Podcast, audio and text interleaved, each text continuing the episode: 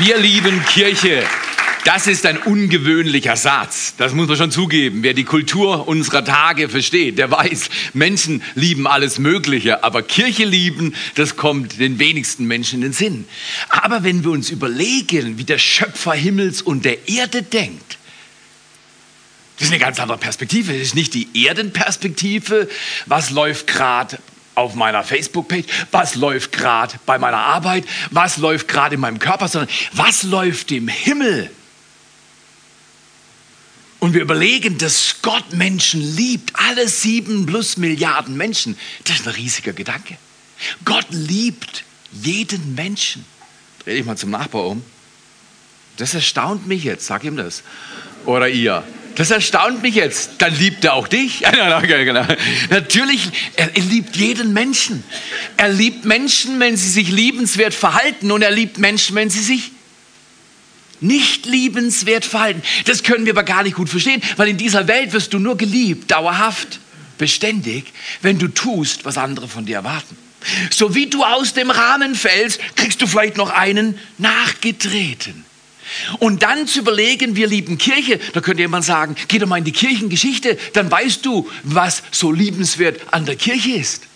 Und da gibt es viele dunkle Stellen in der Kirchengeschichte, da brauchen wir uns gar nicht lange unterhalten. Aber guck mal hier, ich möchte euch heute Morgen danken, dass ihr hierher gekommen seid. Das ist nicht selbstverständlich. Ihr seid besondere Menschen. Ihr macht einen Unterschied mit eurem Leben. Du bist wichtig. Und du bist geliebt von deinem Gott. Du bist angenommen von dem Einzigen, der wirklich alles tragen kann, alles weiß alle lieb hat. Das ist stark. Wir lieben Kirche. Ich war gestern in Tottenau und Abend äh, im zweiten, Gottesdienst, zweiten Wochenende im, Gottesdienst, äh, im, im, Monat, Entschuldigung, ist in Tottenau Abendgottesdienst um 19.30 Uhr und es kamen sechs Flüchtlinge, sechs oder acht Flüchtlinge. Schwierig war, sie sprechen kein Englisch und kein Deutsch und ich kein Arabisch. Aber ich habe während der ganzen Predigt gebetet, Gott, lass diesen Menschen etwas zuteil werden, was ohne Worte geht.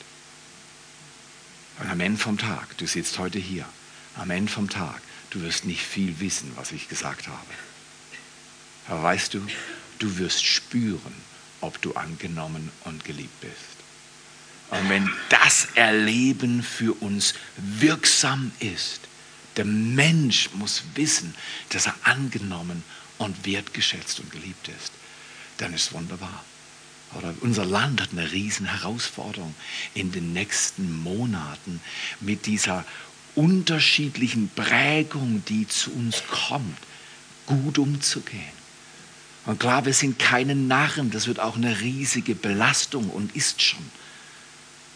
Und ich glaube, wenn Gott uns segnet, können wir auch Geschichte neu schreiben, weil unser Land hat manche dunkle Zonen, unsere Kultur hat manche böse Stellen aufzuweisen, wo wir mit Menschen anderer Kultur und Prägung, anderer Glaubensüberzeugung super, super arrogant, menschenverachtend umgegangen sind. Und sehe bei jedem Mensch, auch hier, wenn du nachher mit Leuten sprichst, Kirche ist ein Erlebnis, wo die Gegenwart Gottes sich offenbart.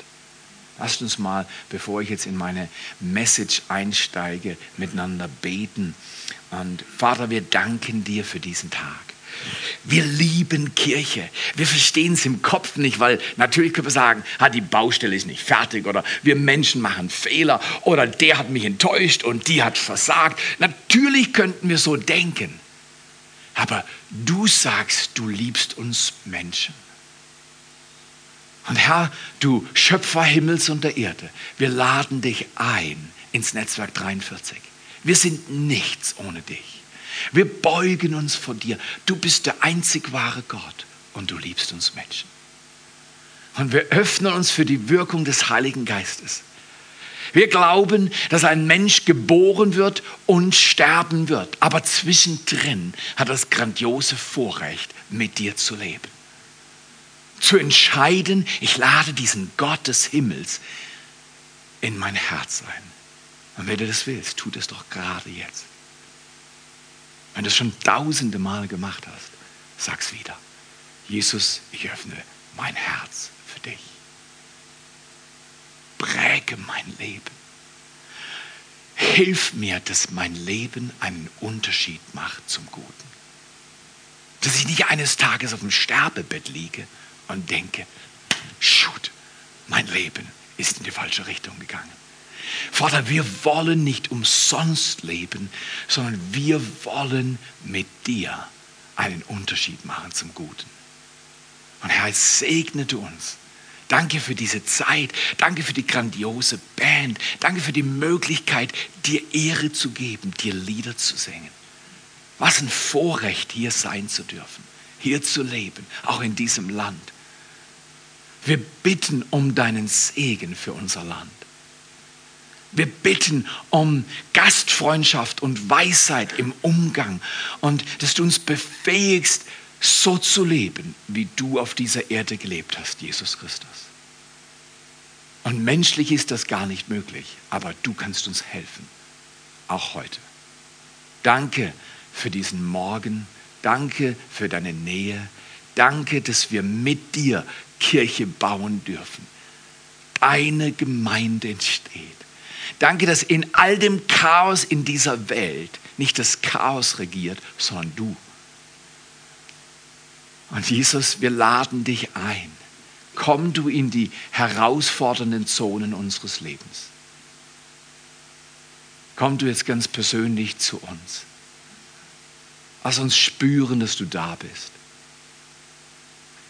Tu du Wunder, die nur du tun kannst. Jesus Christus, du bist unser Heiler und unser Herr. Berühre jetzt Menschen, die Schmerzen haben. Danke, Herr. Danke, dass du ein wundertuender Schöpfergott bist und du tust es gerne.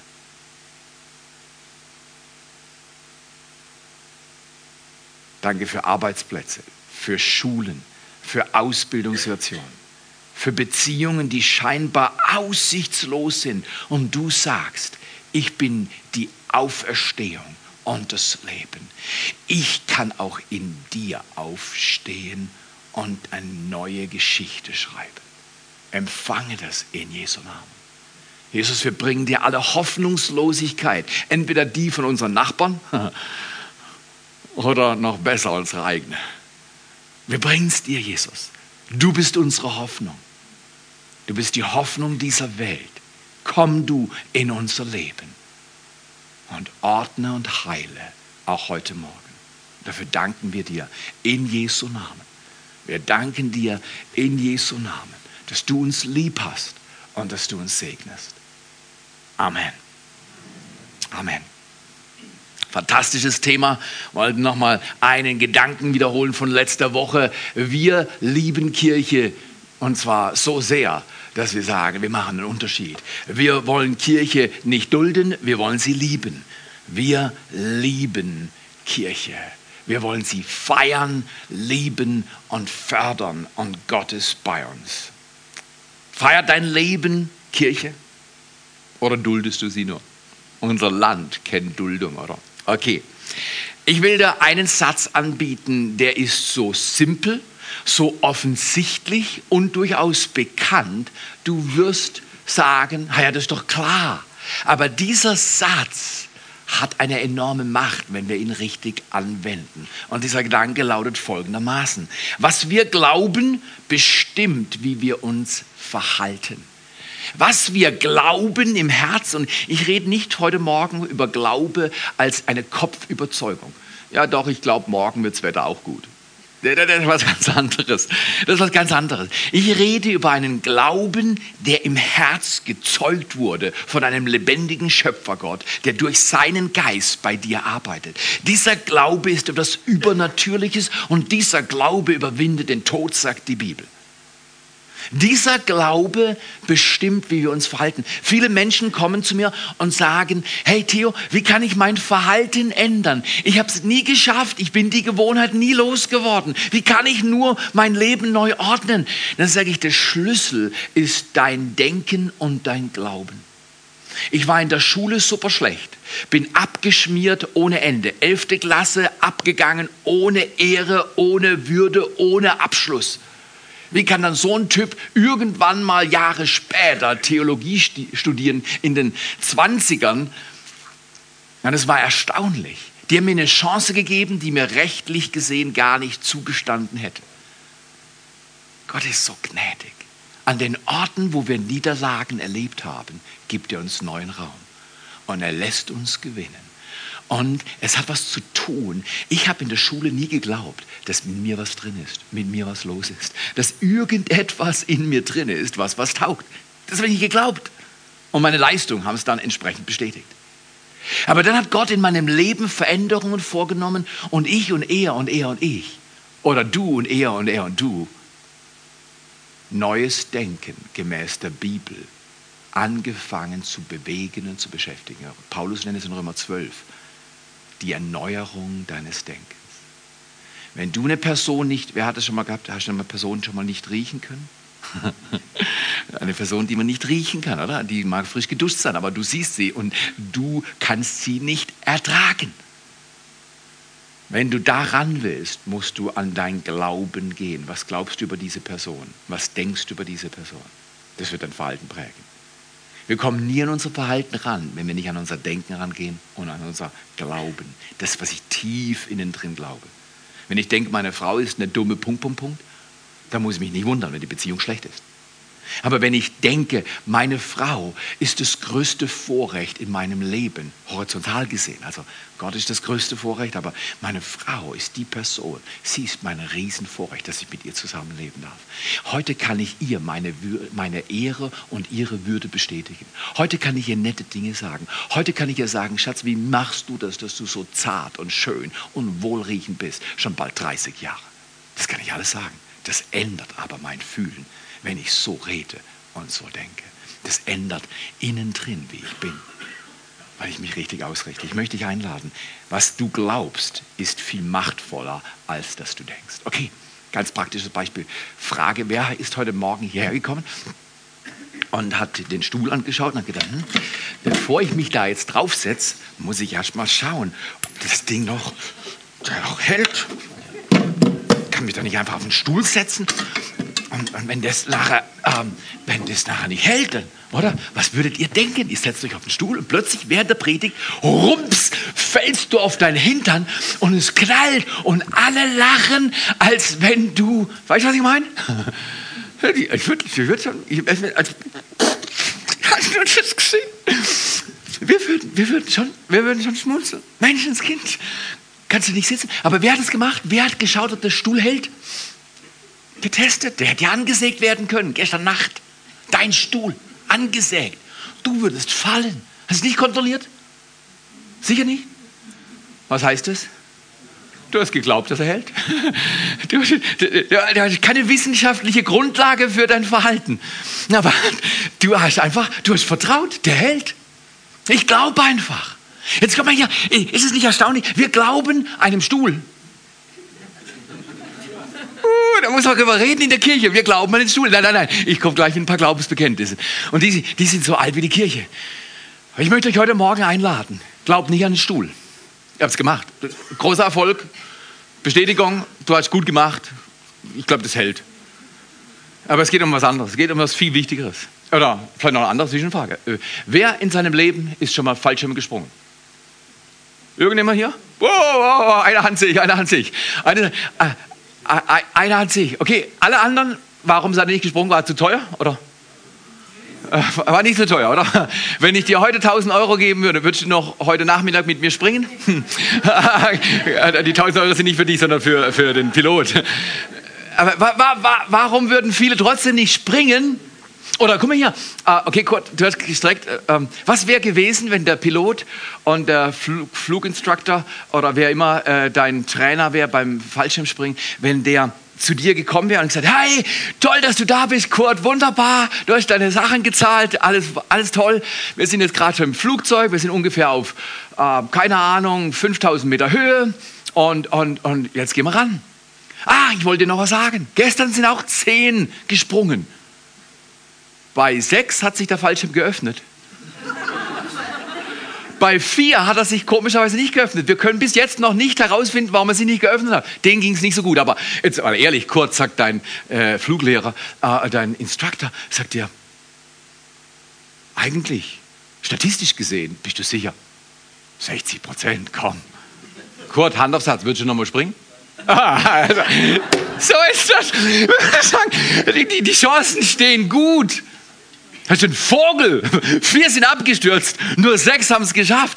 Ich, ich, werde überhaupt nichts machen. Flieg sofort runter. Wir, wir, gehen zurück zum Flughafen. Wir gehen zurück. Ich will einen festen Boden um meinen Füßen haben. Richtig oder falsch? Wir sind sehr vorsichtig.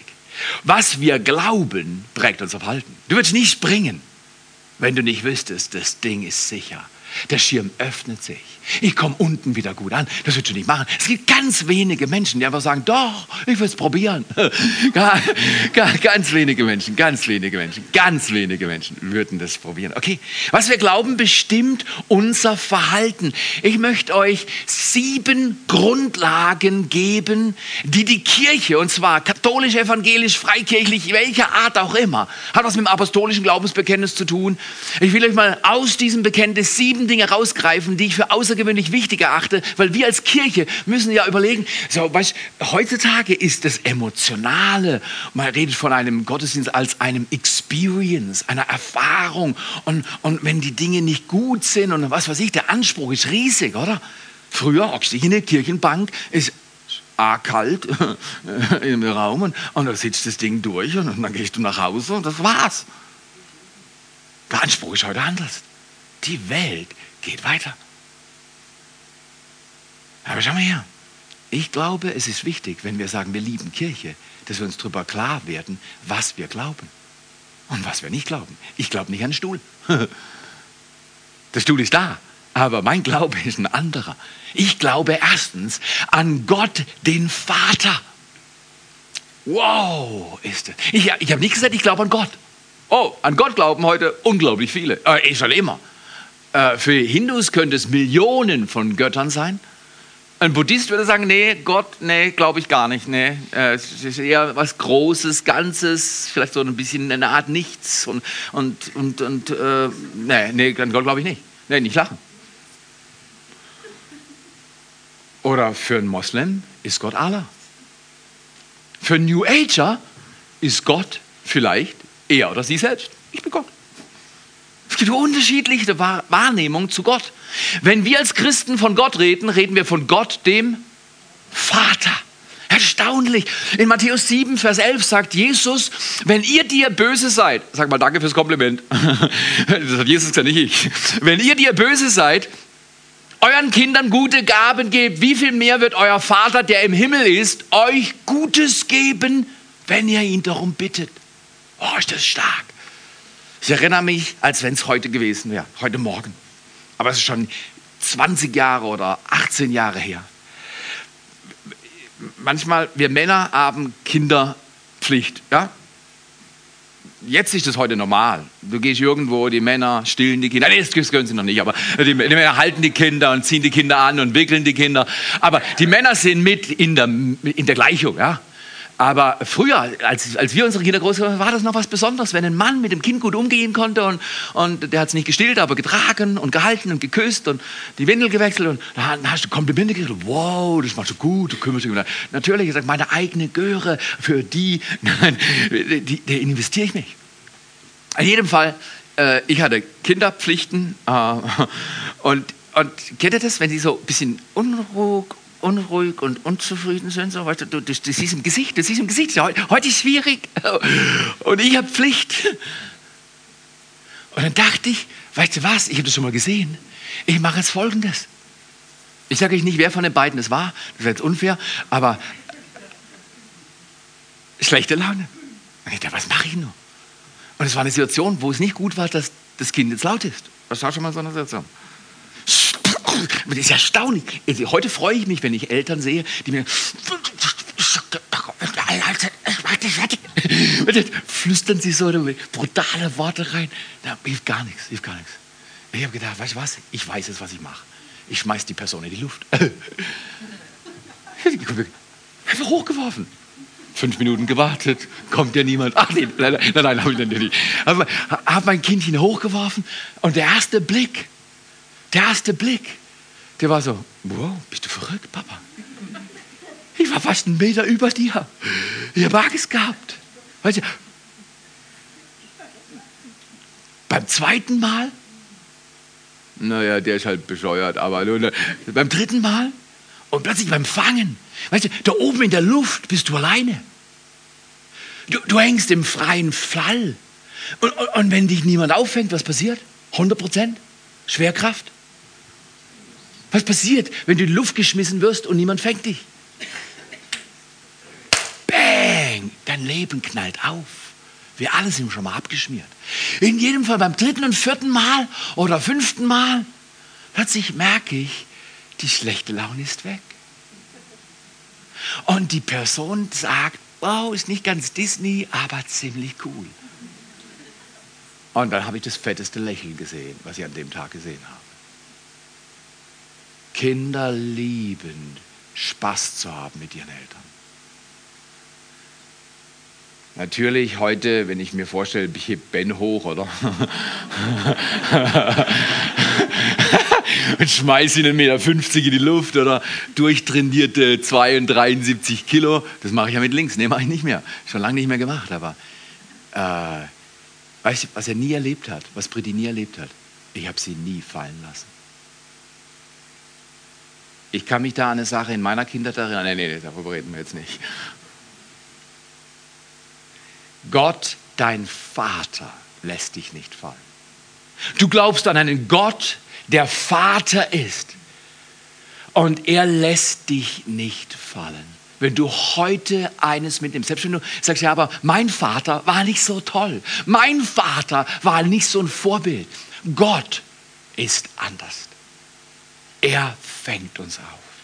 Er sagt, es ist mein Vorrecht. Manchmal sind wir alle in Situationen, wo es uns an die Gurgel geht, wo wir total fertig sind. Ich hatte ein paar Tage Urlaub und bin an einem Tag 40 Kilometer gelaufen. Und du gehst durch Zonen, das, de, deine Muskeln werden hart. Und ich habe gedacht, ich schaff's gar nicht mehr zurück. Und dein Kopf geht ein bisschen baller, baller. Warum habe ich das nur gemacht? Und erstaunlich ist, wenn du dein Denken ausrichtest, ich habe ja von vielen Leuten gehört, die laufen und lange laufen. Der Kampf ist im Denken, im Glauben. Und dann habe ich gesagt, nee, danke Vater, danke für die Umgebung, für die wunderschöne Umgebung. Danke, dass du jetzt bei mir bist. Und ich werde nicht heimhumpeln, ich werde heimlaufen. Du, es hat keine fünf Minuten gedauert, ging es mir wieder besser. Das ist erstaunlich. Gott fängt dich auf. Er lässt dich nicht hängen. Du sagst, ja, das war nicht so wichtig. Gott kann in jedem Bereich deines Lebens als dein Vater dir geben, was du brauchst. Heute. Was glauben wir? Was wir glauben, bestimmt unser Verhalten. Wir glauben an Gott, den Vater. Zweitens glauben wir an Jesus. Wir glauben an Jesus. Epheser 1,15. Paulus sagt: Hey Leute, äh, ich denke an euch und bete für euch, weil ihr glaubt an Jesus und ihr liebt alle anderen Christen. Die Epheser waren erstaunlich. Die haben Jesus vertraut, an ihn geglaubt und die Menschen in ihrer Umgebung geliebt, wertgeschätzt. Und Paulus lobt sie dafür, sagt, er ist halt erstaunlich. Wisst ihr was? Menschen seit 2000 Jahren glauben an Jesus Christus. Er ist die einflussreichste Person auf diesem Globus. Nicht alle glauben an ihn, aber keiner hat mehr Wirkung gehabt, kulturell, sozial und überhaupt. Die Christenheit ist nach wie vor die größte, numerisch gesehen größte Gruppe auf dieser Welt. Jesus ist einflussreich und machtvoll. Er hat Kulturen geprägt. Aber wisst ihr was? Es gab mal in den 60er Jahren einen Mann, der lebt aber nicht mehr, der gesagt hat, heute sind wir bekannter als Jesus Christus. Dummes Zeug. Er lebt nicht mehr, aber Jesus lebt heute noch in meinem Herz. Und er lebt in jedem Herz, das sich öffnet und hineinlädt. Ich möchte dich einladen, glaube an Jesus. Drittens, glauben wir an den Heiligen Geist. Wir glauben an den Heiligen Geist. Apostelgeschichte 1,8 ist ein wunderbarer Vers, da heißt es, und ihr werdet Kraft empfangen Macht empfangen, Stärke empfangen, wenn der Heilige Geist auf euch kommt. Und ihr werdet meine Zeugen sein. Zwei Dinge braucht ein Mensch, wenn er Jesus sein Leben öffnet. Er braucht die Erfahrung der Macht mit dem Heiligen Geist. Und wir sollten uns auf den Weg machen und etwas für unseren Gott tun. Machen Unterschied nennen wir das. Machen Unterschied für deinen Gott mit deinem Leben und es geht nicht am Heiligen Geist vorbei, es geht nur mit ihm. Du sagst ja, manche Leute sind ein bisschen komisch, die an den Heiligen Geist glauben. Lass, mir, lass mich heute Morgen etwas sagen. Die Leute, die mit dem Heiligen Geist komisch sind, die waren vorher schon komisch. Vertrau mir. Vertrau mir. Ich, oh, was meinst du? Ich bin 37 Jahre Christ. Was meinst du, wie viele Christen ich begegnet bin? Und, und manche kommen zu mir und sagen, wow, und die haben wilde Storys drauf. Und ich denke, uh, ich sagte, die waren vorher komisch. Guck auf die, die nicht komisch sind. Guck auf die, die nicht komisch sind. Ja, Theo, hast du das schon gehört? Und das? Ich guck, ich, weißt du was? Ich gucke zuerst auf meinen Vater und dann frage ich ihn, was ich tun soll. Und dann übe ich, wie es zu tun. Dann muss ich meinen Fokus nicht auf alles mögliche Komische richten. Aber wisst ihr was? Der Heilige Geist ist der Geist des Lebens. Und wir sollten ihn umarmen, einladen, dass er bei uns wirkt und uns hilft, voranzukommen. Ist das gut? Wir können Kirche nicht bauen abseits der Offenbarung des dreieinigen Gottes, Gott Vater, Gott Sohn, Gott Heiliger Geist. Und dann gibt es noch vier Dinge, die wir miteinander glauben und die sind so zentral, so wichtig. Viertens, wir glauben an Jesus, den der gekreuzigt wurde. Ich weiß nicht, hast du das schon mal gehört? Dass Jesus gekreuzigt wurde? In Matthäus 27, Vers 26 steht ganz schlicht, und Pilatus gab ihnen den Barabbas frei, Jesus aber schickte er fort zur Geißelung und dass er gekreuzigt würde. Also streng genommen, du und ich, wer, wer hat schon eine Kreuzigung gesehen? Ich meine echt. Nicht. Vor Jahren habe ich ein, ein Notebook gehabt. Medion hieß es, glaube ich. Manche wissen jetzt, wo ich es gekauft habe. Und das hat dreieinhalbtausend D-Mark gekostet. Und dieses Notebook für 15 Jahren, glaube ich, oder vielleicht 16, ich weiß es nicht vor 16 Jahren, hat ganze 10 GB Speicher gehabt. Ich habe in dem Telefon, glaube ich, 64. Aber das ganze Teil hat 10 GB gehabt. Und wenn du dann Mail gekriegt mit einem Link und du konntest ein Video runterladen, das hat, glaube ich, 25 Tage gedauert in Segeten, bis, du, bis du das runter. Aber da war, war ein Video im Umlauf und da war ein Fußballspiel. Und der eine, der zieht voll ab, um auf den Ball drauf zu hauen. Und er verpasst den Ball und trifft mit seinem Fuß voll ans Bein seines Gegners. Und es snappt und du siehst, wie das Bein bricht. Ich habe den Film mitgebracht und wollte ihn euch zeigen. Ja, nein, nein, das war das war. Guck mal hier, das willst, das willst du nicht anschauen. Sowas willst du gar nicht anschauen. Du willst sowas nicht anschauen. Ich bin früher umgeknickt und ich sag dir, wenn ich irgendjemand sehe, der umknickt, ich fühle, was die fühlen. Gott sei Dank, dass meine Knöchel stark geworden sind. Aber du schaust dir nichts Schmerz an, richtig oder falsch. Aber Jesus Christus wurde gekreuzigt. Aber zuerst wurde er ausgepeitscht. Ein Stock mit neun Lederriemen am Ende mit Steinen, Glassplitter und Knochenteilen befestigt. Und dieser, dieser Leder, diese Lederpeitsche wurde auf dem Rücken des zu Kreuzigenden ausgepeitscht. Und es hat Furchen reingezogen und Fleisch weggerissen und Knochenteile offengelegt. Blut Blut ist in guten Mengen geflossen. Wenn es heißt, Jesus wurde gekreuzigt, das ist die niederträchtigste Art, einen Menschen zu entstellen und dem Tod zu überliefern, den es überhaupt gibt. 300 nach Christus wurde Kreuzigung abgeschaffen, weil sie als Menschen unwürdig degradiert wurde. Es wurden eh hauptsächlich Sklaven gekreuzigt. Jesus hat für dich diesen Tod getragen. Das ist menschlich nicht verstehbar. Mal hier. Tausende von Menschen wurde dieser Tod aufgezwungen. Rom konnte verurteilen und sagen, so, du bist des Todes und du stirbst durch den Tod der Kreuzigung. Und du wirst vorher noch gegeißelt. Tausende, Tausende wurde dieser Tod aufgezwungen. Einer hat ihn gewählt. Einer hat ihn gewählt, diesen Tod der Kreuzigung, für dich und für mich. Was ein, was ein Glaube, was ein Glaube. Tausenden wurde aufgezwungen, Jesus hat es gewählt.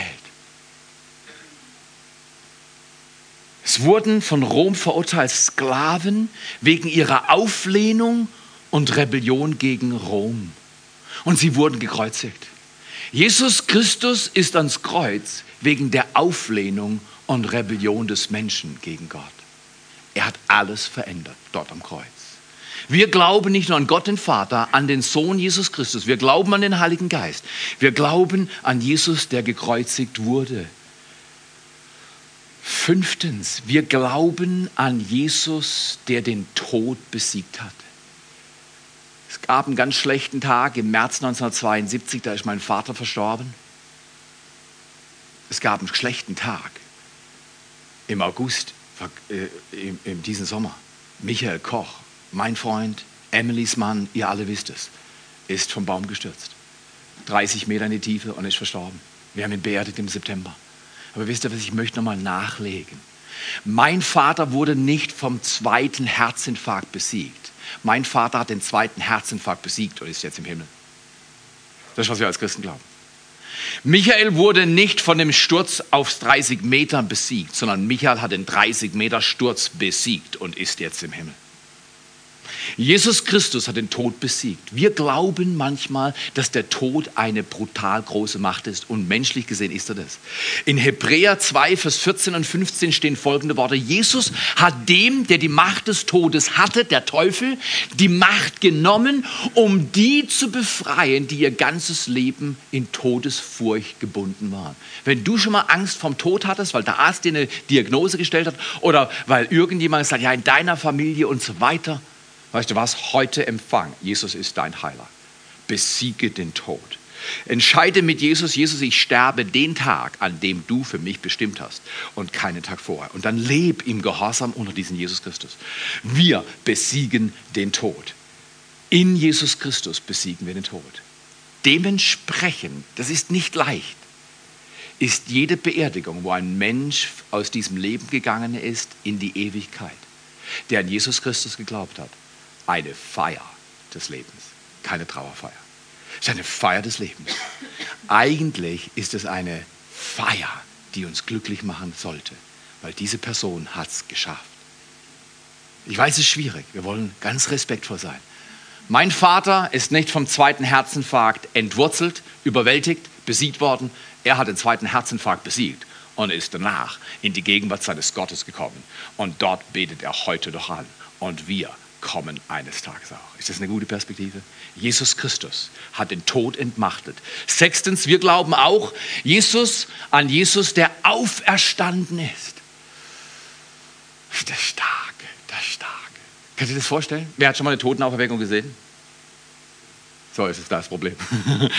Reinhard Bonke, Heidi Baker, andere in Afrika, in, in Indonesien, in anderen Teilen der Welt, in Schwellenländern besonders, wo der Kopf nicht 250 Jahre angebetet wurde und Verstand geschult wurde bis zum geht nicht mehr. Wir haben ein Riesenproblem. Wir sagen, ah ja, also vom, von der Logik her ist das schwer verstehbar. Weißt du was? Es gibt mehr als Logik. Logik ist ein Knecht, aber kein Herr. Jesus ist auferstanden von den Toten. Das Ereignis, das das Christentum begründet hat, war kein Bibelvers, war keine Lehre, kein Glaubensbekenntnis. Das Ereignis, was das Christentum begründet hat und heute noch trägt, ist das Ereignis der Auferstehung und Auferweckung Jesu Christi. In äh, Lukas 24, Vers 6 steht wunderbare Worte. Da steht geschrieben, interessant ist, ist hochinteressant, ist peinlich für uns Männer, aber kommt trotzdem zum Men's Brunch. Ist wichtig für uns. Wir brauchen Zeit zusammen, uns aufzumachen. Aber äh, wer wären die ersten Zeugen der Auferstehung? Das waren die Frauen, die doppelt so viel reden wie die Männer. äh, äh, weil die Männer alles zweimal hören müssen, bevor sie es verstehen. Haben wir doch heute gelernt, das ist erstaunlich, oder? Äh, die Frauen kommen zu dieser Lichtgestalt, dem Engel. Und der Engel sagt, was sucht er den Toten, äh, was sucht er einen Toten, äh, Entschuldigung, oh meine, was sucht er den Lebendigen unter den Toten? Entschuldigung. Was sucht er den Lebendigen unter den Toten? Und weißt du was? Heute noch suchen wir einen toten Jesus Christus. Weil wir im Kopf das nicht begreifen können, dass er auferweckt wurde von den Toten. Was sucht ihr den Lebendigen unter den Toten? Er ist auferweckt. Und der Engel sagt, er ist nicht hier, er ist auferstanden. Und der Hammer ist, dann gehen diese Frauen und verkünden den Aposteln, denen Jesus mehrfach gesagt hat, Leute, ich muss sterben, ich muss leiden, ich werde getötet werden und, und zwar um euren Willen. Und dann werde ich am dritten Tag auferstehen. Er hat es mehrfach gesagt. Die Frauen kommen, und er ist ja gestorben. Das hätten sie denken sollen. Oh, drei zählen. Eins, zwei, drei. Das ist alles, was ich jetzt machen will. Drei zählen. Auf drei zählen. Eins, zwei, drei. Die Frauen kommen und sagen, hey Leute, wir haben einen Engel getroffen und er hat gestrahlt und er saß auf dem Stein und das Grab ist leer und er hat gesagt, Leute, hört doch auf, den Lebendigen und den Toten zu suchen. Was heißt das? Jesus Christus ist auferstanden. Und ich könnte mir vorstellen, die waren auch verändert. Ich glaube, die waren verändert. Wisst ihr, was, was geschrieben steht? Und die Jünger schickten sie mehr oder weniger fort und sagten, das ist doch alles leeres Geschwätz. Die Kirche, die sagt, die Auferstehung Jesu Christi ist leeres Geschwätz, ist eine tote Kirche, die kann man nicht lieben. Die Kirche, die versteht, weil das Grab leer ist, gibt es keine leeren Versprechungen. Diese Kirche hat eine Chance, auch im 21. Jahrhundert. Jesus Christus, wir glauben an ihn, er ist auferstanden und er ist unser Herr. Ist es nicht erstaunlich? Eigentlich müsst ihr jetzt toben. Während die Band kommt und ich meinen letzten Punkt mache. Jesus Christus ist auferstanden. Ich möchte euch nur, komm hier, du kriegst das auch nicht durch Denken in den Kopf. Die Auferstehung Jesu Christi ist eine Geistsache, ist eine Herzensgeschichte, dass du dich öffnest, dass Jesus sich offenbart und du sagst, Jesus, du bist auferstanden und du lebst in mir.